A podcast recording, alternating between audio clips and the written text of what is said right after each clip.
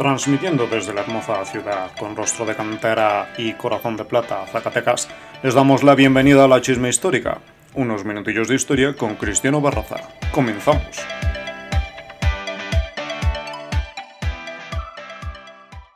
¿Qué tal amigos? Buenos días, buenas tardes, buenas noches. No sé a qué hora estén escuchando ustedes este podcast. Soy Cristiano Barraza, soy historiador y soy zacatecano y como bien saben les he estado manejando algunos datillos de historia de Zacatecas del siglo XIX que se contextualiza con la nación. Como ya les había dicho, es platicar un poco de historia desde lo que no se cuenta en el centro, porque pues no toda la historia es la que pasó en el centro de México, ¿verdad? Sino también lo que pasó en otros lugares. La dinámica de hoy va a estar un poquito diferente y pues está padre y, y estoy emocionado porque tengo un invitado, un invitado especial, que es Rubén Villegas, que es un historiador también zacatecano, académico y trabaja en la Universidad Autónoma de Zacatecas. Y pues me emociona porque resulta que él trabaja temas similares, bueno, él un poquito posterior al periodo que yo he trabajado y creo, yo ya me corregirás ahorita, si lo que tú haces más es algo como redes de parentesco, familias o qué es lo que estás haciendo, Rubén. A ver, cuéntame. Sí, bueno, bienvenido, ¿eh? Se, escuchan aplausos de fondo. No, muchas gracias, Cristian. Este, mira, mm, pues yo estoy haciendo el trabajo de investigar a, a una familia este, que estaba o era dueña de la hacienda de Mahoma, que está ubicada en lo que hoy es el norte de Zacatecas, en concreto en Mazapil.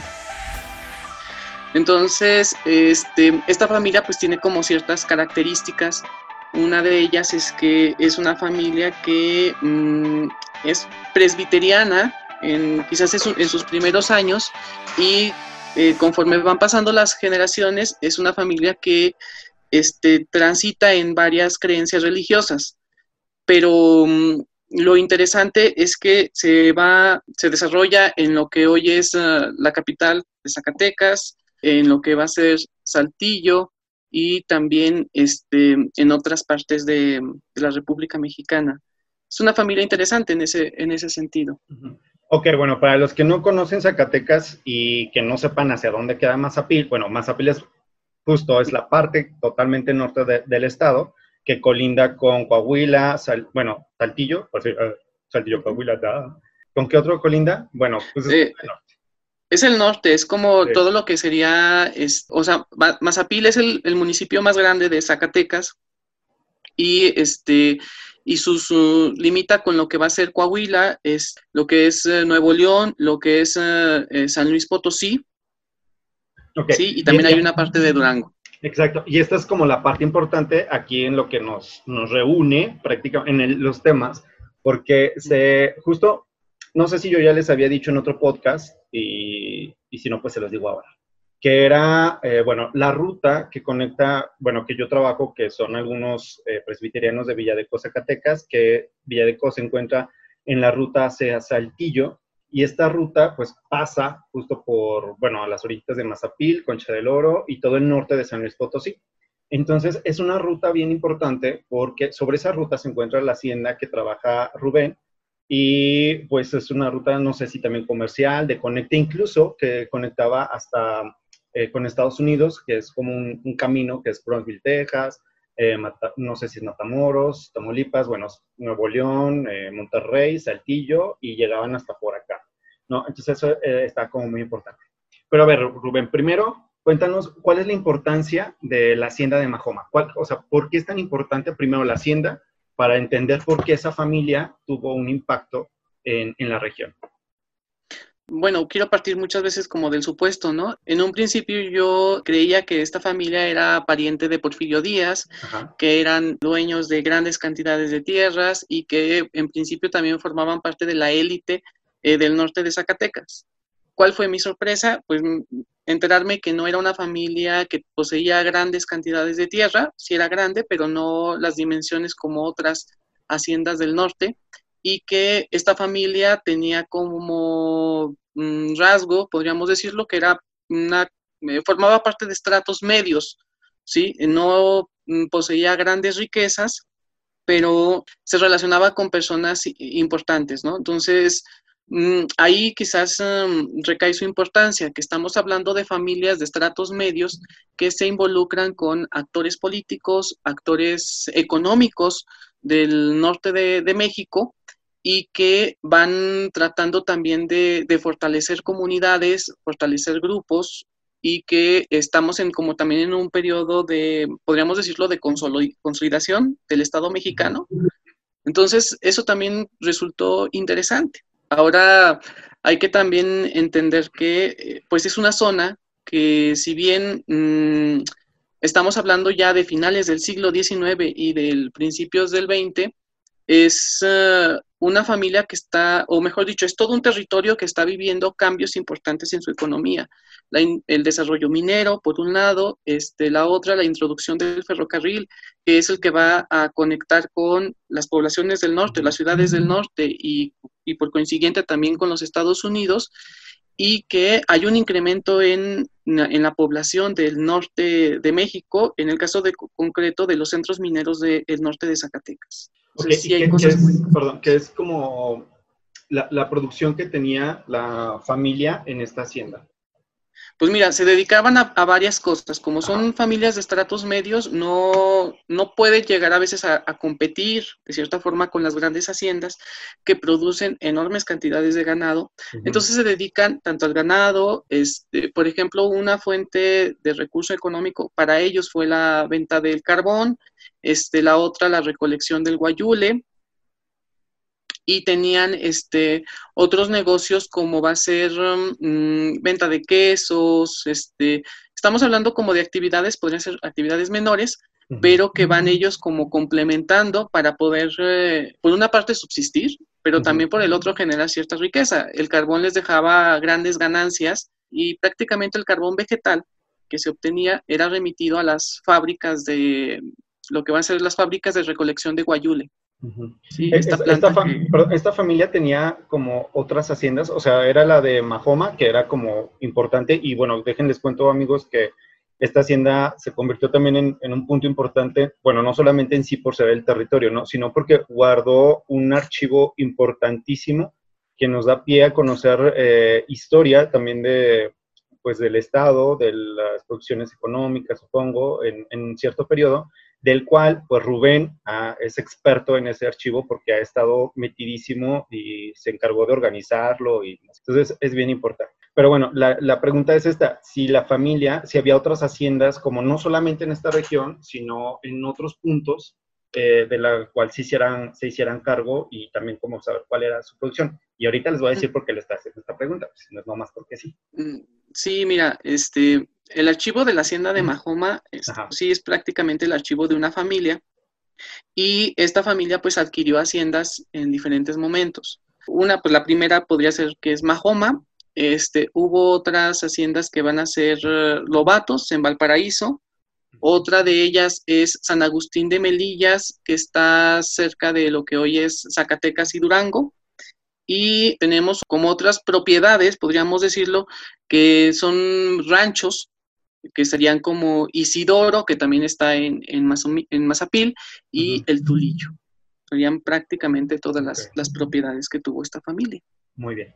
Entonces, aterrizando un poquillo en, los temas que a, que a mí en lo particular me importan, bueno, no es que me importen menos los demás, sino como que me, causan mayor emoción, ¿no?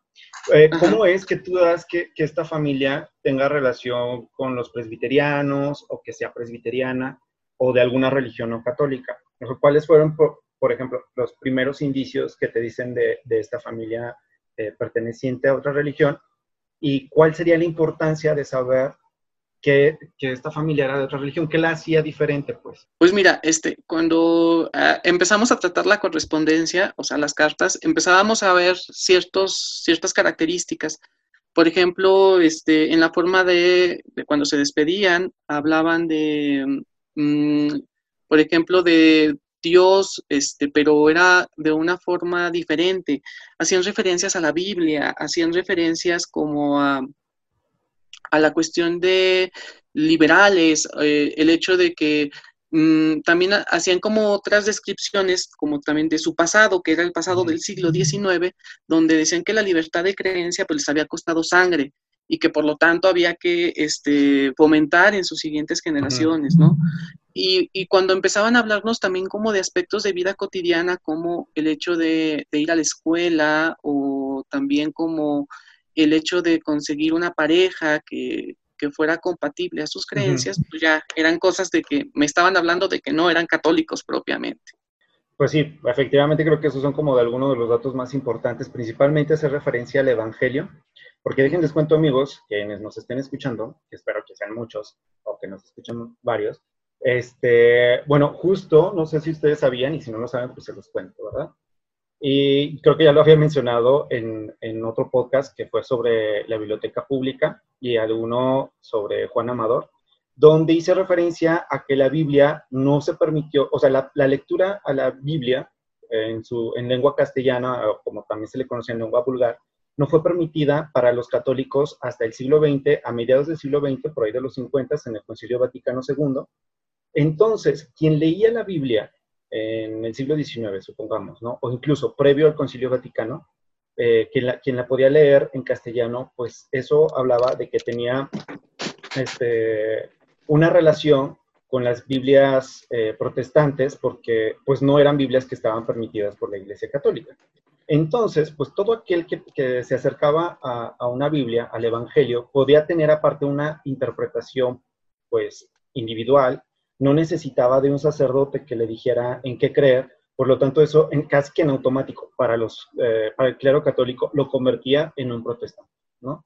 Y bueno, aparte, eh, no sé si, creo que no les había mencionado, pero esta ruta de la que hablábamos al principio, Saltillo, bueno, Villa de Cos, Saltillo, eh, Monterrey, no sé, creo que es Matamoros, bueno, total, hasta Brosville, Texas, fue una ruta que utilizaron también los misioneros eh, protestantes, y me refiero a protestantes de una manera muy generalizada, porque hay muchos protestantismos, y esta ruta la utilizaron, por ejemplo, bautistas, eh, presbiterianos, metodistas, eh, etcétera. Que fueron, pues, predicando el Evangelio, bueno, o sea, la Biblia, haciendo, repartiendo Biblias y también creando escuelas como para educar a las personas en en la educación bíblica, pues que era algo lo que ellos estaban buscando. Pero aquí lo más importante, y que es un periodo, la segunda mitad del siglo XIX y que es pues prácticamente también inicios del XX, que es algo muy importante, es cómo se utilizó, cómo estos misioneros aportaron al liberalismo de esa época. Eh, recuerden amigos que hubo una pugna a mediados del siglo XIX, conservadores, liberales conservadores, donde, bueno, al final triunfan los liberales, pero pues la tradición, la cultural la población, pues era católica, ¿no? Entonces era muy difícil que aceptaran o que acataran a alguien que fuera de otra religión.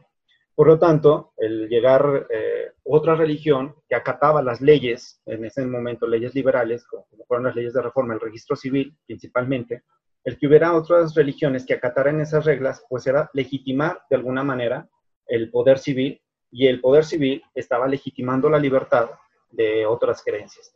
Entonces, este es como un punto importante porque pues nos acerca a este tipo de familias, que es como la que está trabajando Rubén, donde entendemos que, que, bueno, les costó, o sea, el tener una libertad de cultos verdaderamente costó sangre. O sea, no es como que que alguien sea ahí dramático ni ay, no, pues es que me echaban piedras. No, es que realmente apedraban a la gente. Hay un dato bien, bien padre. Eh, bueno, pues padre ahorita para los historiadores, ¿no? Pero en su momento seguramente no estuvo padre. En Villa de Cos, en 1869, iba a hacer una visita el obispo, el primer obispo de Zacatecas. Recuerden que Zacatecas estuvo obispado a partir de 1864. Entonces iba a hacer una visita pastoral, ¿no? Este obispo. Y en, justo ese día se hizo un motín que, de los católicos que iban a recibir al obispo y que pretendían matar a, Juan Amador, que es el liberal del que ya les había hablado en otro podcast, y que fue uno de los que inició con, pues, el movimiento de apertura religiosa. Eh, y le digo que está padre porque pues toda la escena eh, que está registrada en, en, archivos, pues es como bonita conocerla, pero pues bueno, no estuvo padre porque en, eso, en ese motín resultó muerta una niña y un hombre, que al final pues no, nadie supo de dónde les llegaron las balas, pero, pero bueno, pues son datos, datos chicos. Entonces, a ver, Rubén, después de todo este, eh, dato que, que di súper general. A ver, te había hecho otra pregunta, pero ya se me fue la onda de, qué fue lo que te dije. A ver, una era de cómo relacionabas a las familias o, con, con, estas religiones y bueno, sí, ya, estos datos creo que sí son bien importantes sobre cómo escribían, los datos que escribían. Y sí, o sea, si escribían algunos pasajes incluso bíblicos, eso nos habla de alguien que estaba apegado a la Biblia.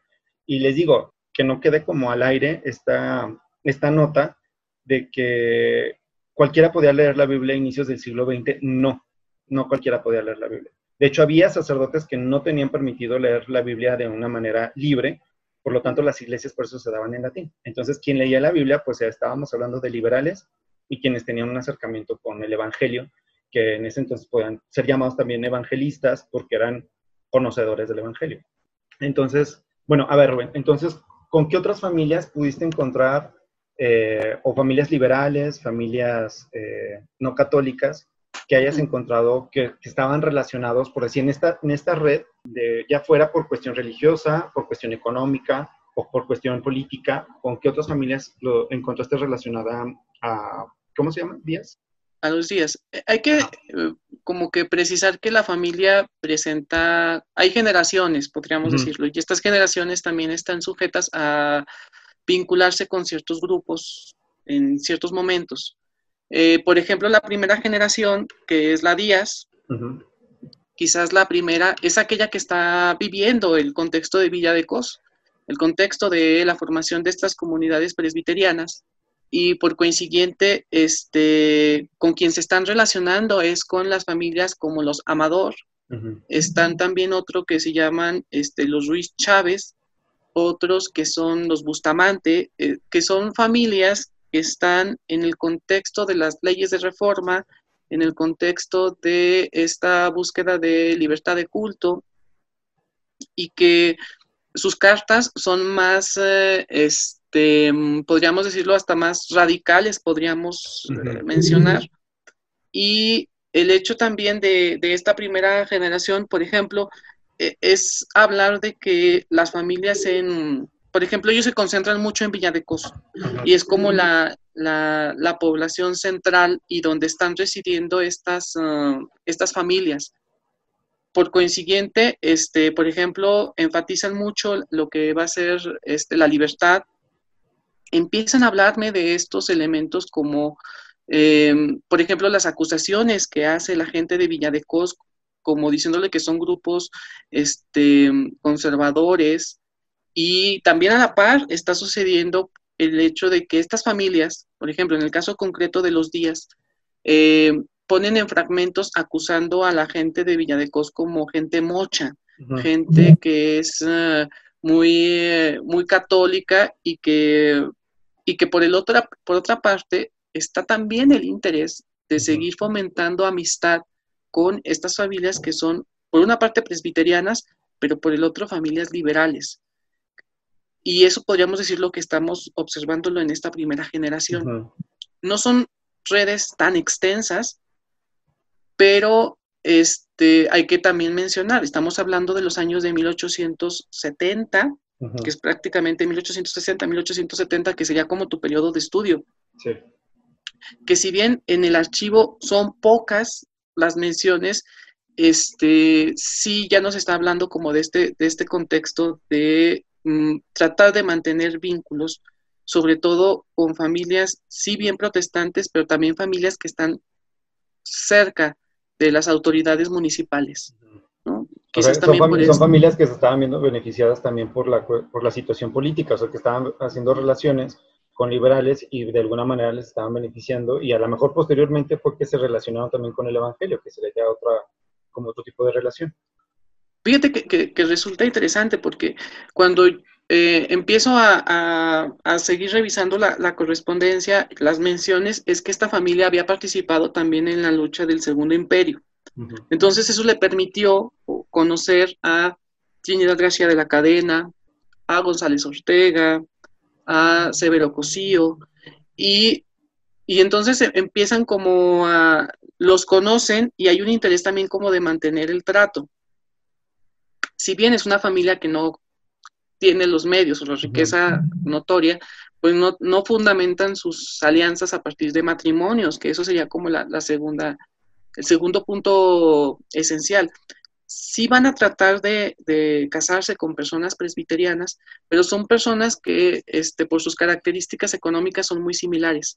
Mm, yo, yo deseaba o pensaba que esta familia se pudiera emparentar con los Amador, pero no lo hacen. Se emparentan con otra familia eh, presbiteriana que se llaman los Ruiz Chávez y que también este, están en ese contexto de, de Villadecos en la comunidad. Entonces, eh, sí, es, eh, es como en esta primera etapa, ¿no? Podríamos decirlo así.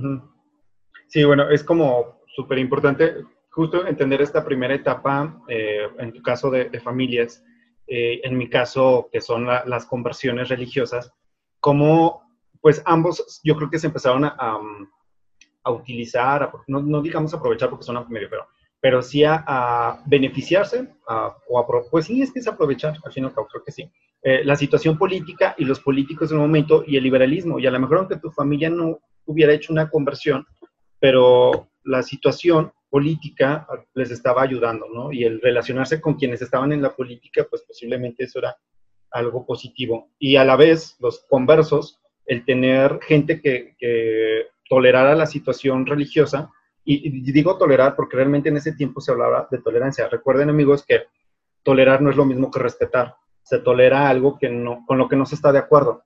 Y cuando se respeta es cuando ya estamos hablando de, de, una igualdad más allá de, de, las creencias, ¿no? Pero en este tiempo, hablando en el, eh, precisamente del siglo XIX, se toleraba porque había una gran eh, población, pues que era la mayoría católica, cuando veían a alguien que no era católico, pues realmente había acciones de intolerancia.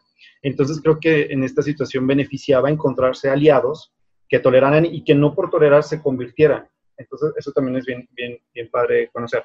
Hay un dato, Rubén, que tú me habías platicado en otra plática, ah, me habías platicado en otra plática, este, que me habías contado en otra plática, que era sobre este, esta onda de los bautizos, o sea, de que querían una familia católica, si podía tener padrinos no católicos. Eh, a, ver, a, ver, recuérdame ese dato nada más como para Mira, eh, bueno, yo creo que también eh, el hecho de, estar en estos, en este periodo donde hay un, ahora sí, empiezan a surgir o a llegar diferentes creencias religiosas en México, pues también em, empieza como, como a afectar. ¿Qué sucedía yo cuando estaba tratando de conocer a esta familia, cuáles eran sus redes y este, con quién se estaban, cuáles eran sus padrinos? Para la cuestión de los presbiterianos, pues resulta un poquito complejo, en el, en el sentido de que este, quizás los documentos que pueden mm, servir son los registros de nacimiento. ¿Sí? Entonces, cuando yo este, empiezo a, vincular que esta familia se está moviendo en círculos liberales, este, resulta interesante que los hijos de estos liberales que están en la ciudad de Zacatecas acuden al registro de nacimiento y el que va como testigo es el ministro religioso, el ministro, yo digo que es evangélico, el que está como, porque lo señala, ministro evangélico, este, creo este Rodríguez se apellida, y es el que está como registrando. Y, y estas familias que son liberales, porque son descendientes de estos liberales del siglo XIX, mm, van al registro civil registran a su hijo, está el ministro religioso. Y este ministro religioso lo he visto también en, familias que son presbiterianas, ¿sí? Familias que, tengo la certeza de que por la misma correspondencia se mueven en esta, en esta lógica y acuden al registro civil y también aparece como testigo este, el ministro religioso. En el caso de las familias liberales, resulta interesante porque ellos está tanto en la vía civil el ministro, pero también comparten o mm, practican ritos católicos en los bautismos. Por ejemplo, son invitados como padrinos y entonces, eh, pues era lo que mencionábamos, ¿no? Que existe también esta como concordancia de estar vinculados en estos dos, en estas dos esferas, tanto por un lado los grupos católicos y por otro los grupos presbiterianos, ¿no? En el caso de los liberales. Entonces, em, en el caso de, las familias presbiterianas, o en el caso de esta familia, ella se está moviendo también por estos diferentes grupos, pero este, llevan a su hijo, lo registran y por lo general son este, los testigos o también los mismos miembros de la misma familia, ¿no? Entonces ya te habla de que, bueno, hay una cierta, este, mm, existe como esta filiación consanguínea, pero también esta filiación religiosa, ¿sí? Pero te lo digo, sí son como interesantes estas. Sí, a, mí me, me, llamaba mucho la atención que cuando me decías esto, digo, el que participaran en el registro civil era algo, pues, de en sí, de, como un punto de análisis me parece súper importante, porque lo que les decía, el que un, eh, una persona no católica eh, participe en el registro civil, o sea, ya sea como registro en matrimonio, etcétera, era darle validad al, a las leyes civiles. Y a la vez la ley civil estaba reconociendo tu libertad, ¿no? De, creer lo que tú quisieras. Entonces, eso está padre. Pero lo más padre como cuestión cultural es cuando participa un ministro de culto o un no católico en el bautizo de un católico porque hay datos para el siglo XIX, eh, en la primera mitad del siglo XIX, cuando Zacatecas todavía no, bueno, ni en México existía la libertad de cultos, pero Zacatecas tenía una gran cantidad de extranjeros que venían por la minería principalmente y alguno que otro por el comercio. Prácticamente el comercio en Zacatecas con extranjeros, perdón, empezó como ya hacia la segunda mitad del siglo XIX, no quiere decir que no existiera, que no hubiera, pero pues las condiciones políticas no permitían que hubiera extranjeros eh, no católicos eh, en la región, ¿no?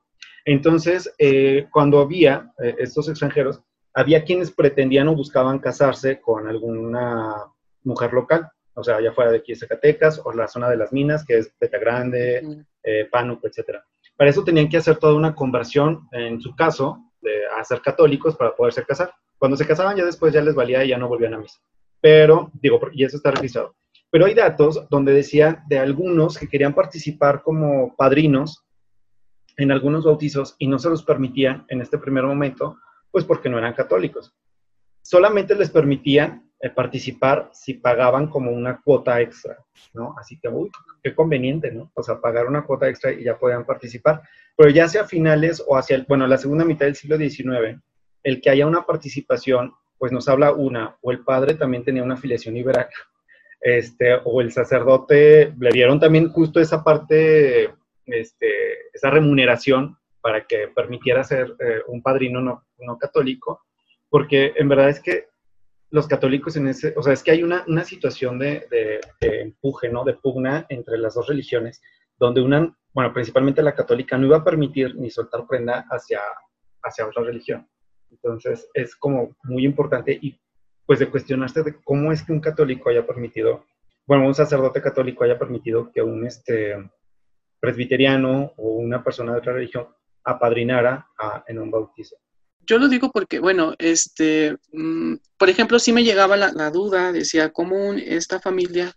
Sobre todo porque este, cuando hay que hablar también como de los sujetos, este, son liberales que yo creo que manifiestan esta cuestión de, este, de apostar al Estado mexicano liberal y acuden como una forma de negociación o una forma de decir, que su hijo lo, llevan al registro civil, pero también va con esta, esta relación de llevar al ministro, ¿no? lo, interesante es que el registro civil lo indica, ¿no? Indica como testigo vino el ministro.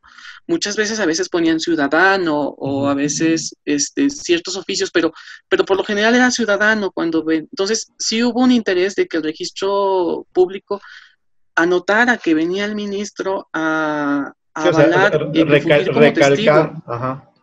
Sí, o sea, no era como es cualquier otro ciudadano, o sea, es el ministro quien está como, como testigo aquí.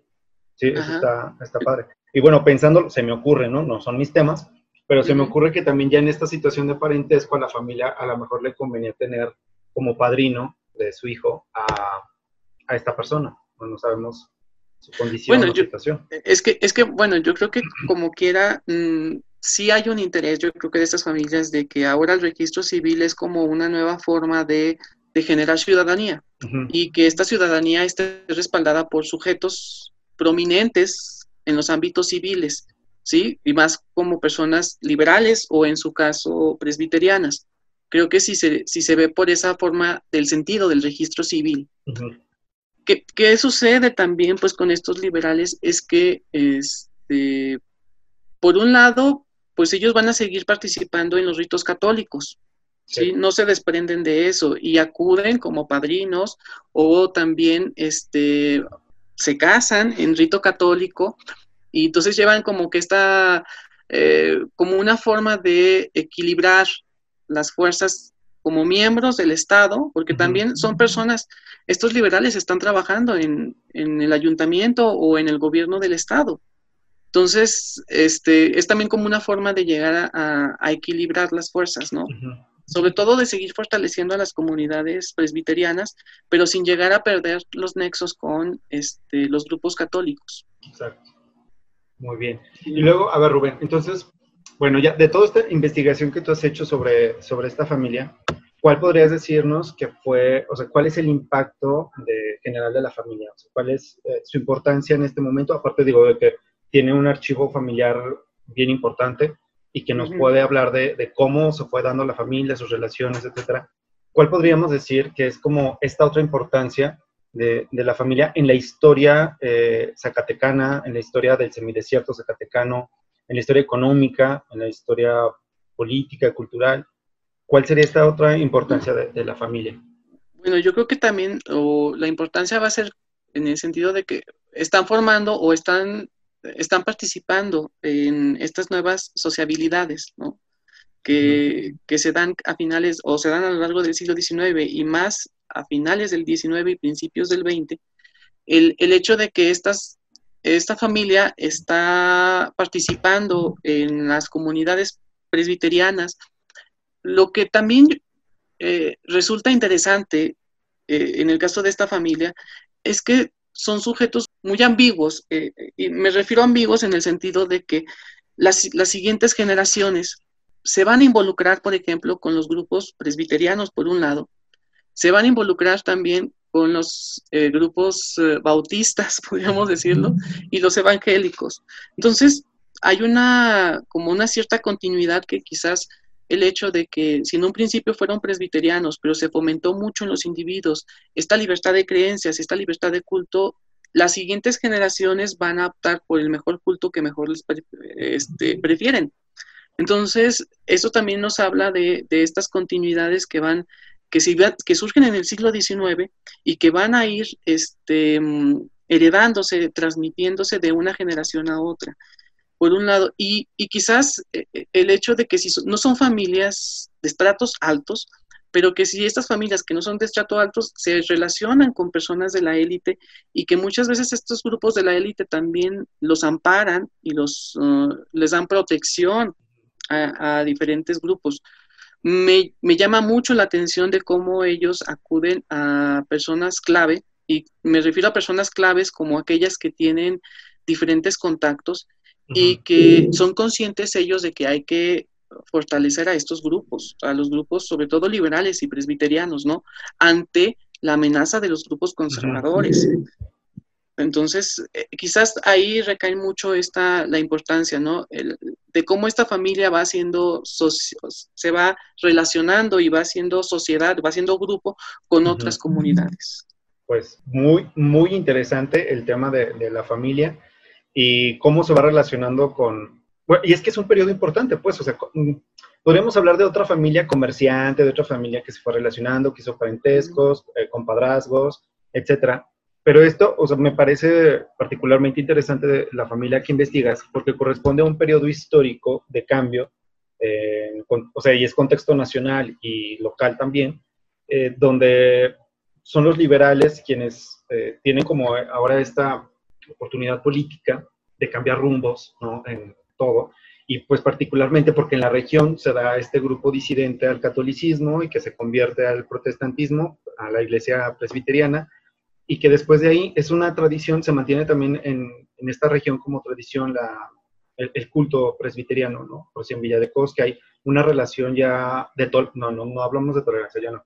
actualmente me parece que en Villa de Cos se vive un acto de respeto porque se tiene una iglesia casi enfrente de la otra, la presbiteriana con la católica, y, y eso algo que se fue formando con, con sangre, o sea, que se fue formando con años, este, y que estas familias participaran en todos estos eventos, pues las hace también sumamente importantes en la, en la parte histórica, ¿no? De, los cambios del siglo XIX en, Zacatecas.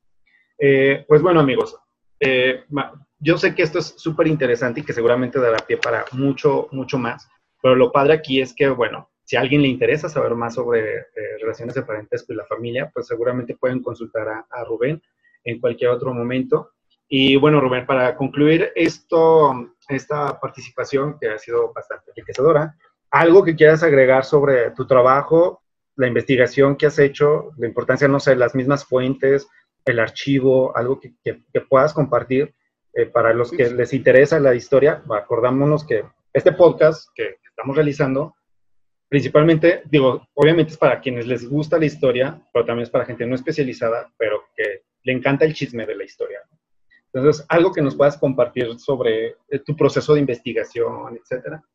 Mira, este, pues sin duda el hecho de que pues yo me muevo en, en, el sentido de los archivos y, este, y sobre todo del rescate de los documentos, que aún falta mucho por eh, tratar lo que son los documentos de familia, los archivos privados o los archivos que se generan dentro de un grupo familiar, que son muy, se conocen muy poco, existen y muchas veces los tienen las mismas familias, que, que es cuando empieza uno a, a, ver a estos actores que, que muchas veces este, proponen, o mejor dicho, este, dan testimonio sobre estas nuevas formas de, ahora sí, de relacionarse, pero sobre todo, por ejemplo, mm, aún llama mucho la atención de cómo estas nuevas comunidades o estos nuevos grupos religiosos se van expandiendo por el norte de México y que si bien en Villadecosa está como está el centro o podríamos decir que parte del origen, este, todo parece indicar que hay comunidad en Cedro, en, el Cedral, en San Luis Potosí, están en Mazapil, están en Concepción del Oro, están en Saltillo, y, aún faltaría mucho por este, conocer cómo, cómo emergen estas comunidades y, cómo también se van, se van organizando. Hay, eh, hay cosas muy interesantes a partir también de esta correspondencia, porque me muestra que había instituciones educativas en Aguascalientes, en, sobre todo ahí el, Instituto Griffin, o hay otro, por ejemplo, en Saltillo, que está manejado por bautistas y que aún falta mucho por investigar y aún falta por tratar, ¿no?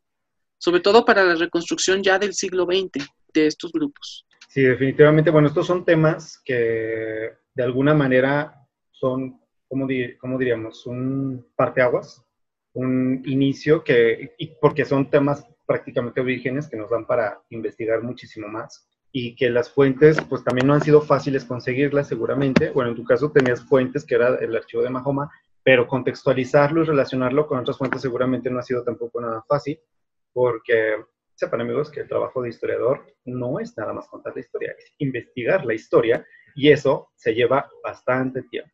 Eh, pues bueno, Rubén, te agradezco mucho la participación en este, en este podcast. Esperemos que en otro momento, igual y seguir profundizando con el tema o algo más que, que, seguramente tienen muchísimo para compartir respecto a cómo se van dando estas relaciones de parentesco y cómo se fue creando y creciendo esta familia, ya sea la misma producción de la hacienda, etcétera, ¿no? En algún otro momento que quieras compartir, pues seguramente eh, pues tendrás este espacio para, para hacerlo. Te agradezco mucho, agradezco mucho la, participación y amigos, espero que les haya gustado e interesado este podcast. Espero que así sea, porque espero que haya muchos más. Y pues bueno, espero que pasen buenos días, buenas tardes, buenas noches, según la hora que hayan estado escuchando esta grabación. Así que, au revoir, auf Wiedersehen, bye. Has escuchado unos minutillos de historia con Cristiano Barraza. Hasta la próxima.